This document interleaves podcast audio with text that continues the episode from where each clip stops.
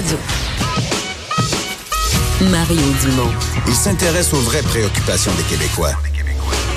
La santé, la politique, l'économie. Le retour de Mario Dumont. La politique, autrement dit. Chronique politique, euh, Gilles Barry, bonjour. Salut Mario, ça va bien? Ça va très bien. Tu veux nous parler des fleurons québécois et leurs sièges sociaux. Quel est le, quel est le prochain défi du Québec? Ben moi, je voudrais d'abord faire du pouce un peu sur ton article euh, que j'ai bien aimé en fin de semaine dans le Journal de Montréal, qui a déboulé aujourd'hui, euh, qui a fait réagir le bloc et qui vient un peu en, en, en, qui va se, se, connecter avec le sujet du jour. Bernard Landry et je pense que tous les premiers ministres du Québec ont dit que les Québécois étaient un peuple d'exportateurs, de marchands, de commerçants. Puis il faut répéter que 85% Mario des des produits qui sont fabriqués par les entreprises québécoises sont exportés aux États-Unis. Alors, moi, j'ai. Parce qu'on n'est pas nombreux, hein? On est, on est juste 8 millions ici. Là. Quand on a des belles usines en Beauce ou ailleurs, euh, on produit, on produit, on produit, mais ça prend un marché pour vendre? Ça prend un marché pour vendre et on est chanceux d'être à côté d'un des marchés les plus riches du monde, à quelques kilomètres ou centaines de kilomètres de chez nous, parce que une bonne partie des produits qui sont écoulés le sont d'abord et avant tout dans les États de la Nouvelle-Angleterre.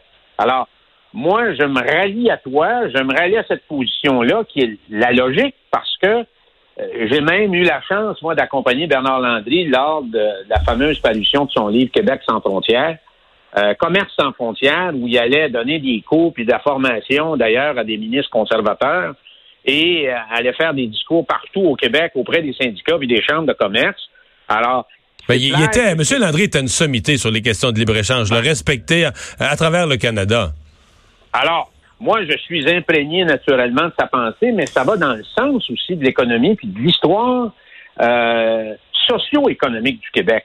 Même si je suis, Mario, comme toi, un fils de la terre, on a grandi sur des fermes agricoles importantes, laitières, je suis pour la gestion de l'offre, mais il ne faut pas se braquer pour un accord de libre-échange qui viendrait pénaliser 95% de l'économie québécoise pour le secteur de l'agriculture, particulièrement de la gestion de l'offre. Et je pense que le Bloc devrait plutôt se consacrer avec les conservateurs à trouver, à faire pression sur le gouvernement fédéral pour mettre en place des mesures d'atténuation et de compensation, comme le fait les États-Unis avec le Bill Farm, euh, où le gouvernement fédéral a consacré aux États-Unis, Mario, pour appuyer le monde agricole, 1000 milliards de dollars sur 10 ans.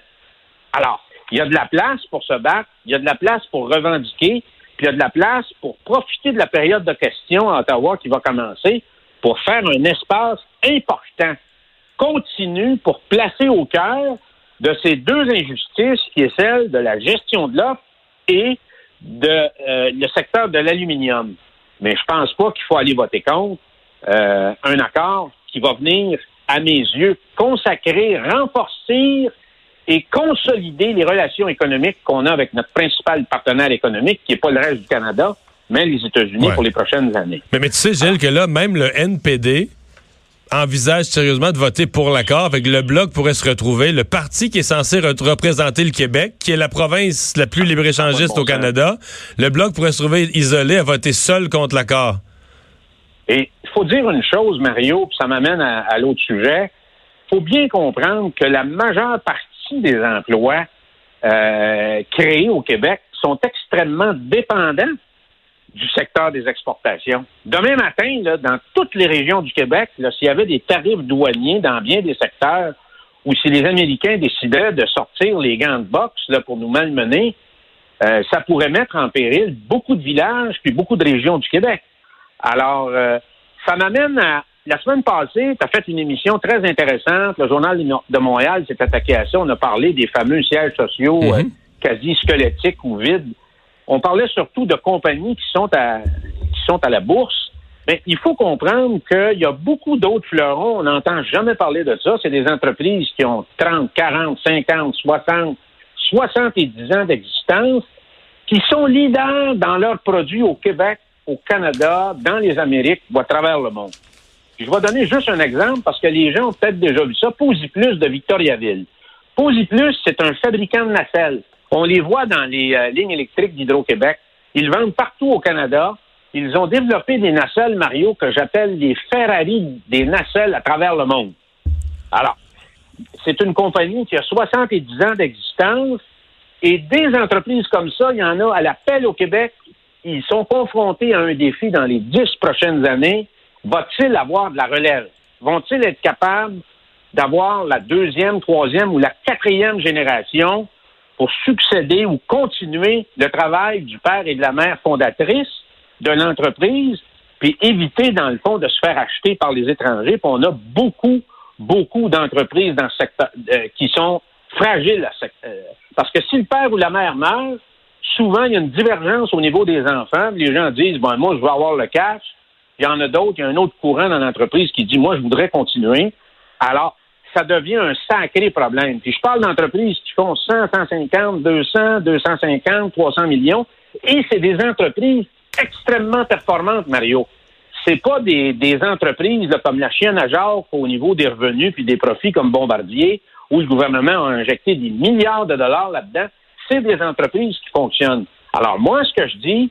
Qui payent, qui payent tous leurs impôts ici puis qui ne demandent rien au gouvernement ah. bien souvent. Et c'est le tissu économique du Québec, Mario, là. Et moi, euh, quand tu lis les rapports, il y a probablement deux à 300 entreprises, là, qui sont vraiment des winners, des grands gagnants, des gagnantes, et que le gouvernement du Québec devrait tout faire pour s'organiser, pour s'assurer qu'il y aura de la relève. Il peut avoir de la relève au niveau de la famille. Il peut avoir de la relève aussi au niveau du management, Mario. Il y a des gens qui sont pas de la famille, puis il n'y avait peut-être pas d'enfants dans l'entreprise, alors là, il peut avoir un programme pour appuyer le management pour reprendre l'entreprise. Et ça, je pense que c'est un défi que doit faire, que doit rencontrer le gouvernement de François Legault, de faire une cartographie de ces entreprises-là et de les faire grandir à l'étranger. Parce que si on lui donne l'appétit d'être, très bon à l'international, de vendre leurs produits, de les appuyer, de procéder à des acquisitions à l'étranger, ils n'auront pas le goût de vendre ici. Alors, pour moi, et déjà la Caisse de dépôt fait un travail là-dessus, Desjardins, le Fonds de solidarité, il faudrait mettre toutes les expertises ensemble pour en faire un véritable bi-collectif, Mario.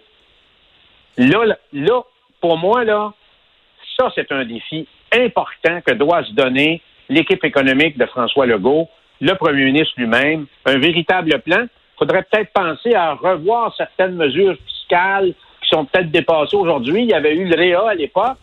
On pourrait peut-être penser à des mesures fiscales pour être en mesure de véritablement donner un coup de barre et s'assurer que la reprise ou la continuité de ces formidables entreprises vont l'être dans des mains euh, de Québécois et de Québécoises. Excellent point, euh, Gilles. Euh, un programme pour le, gouvernement de M. Legault qui se dit économique. Salut! On se Salut Mario, merci.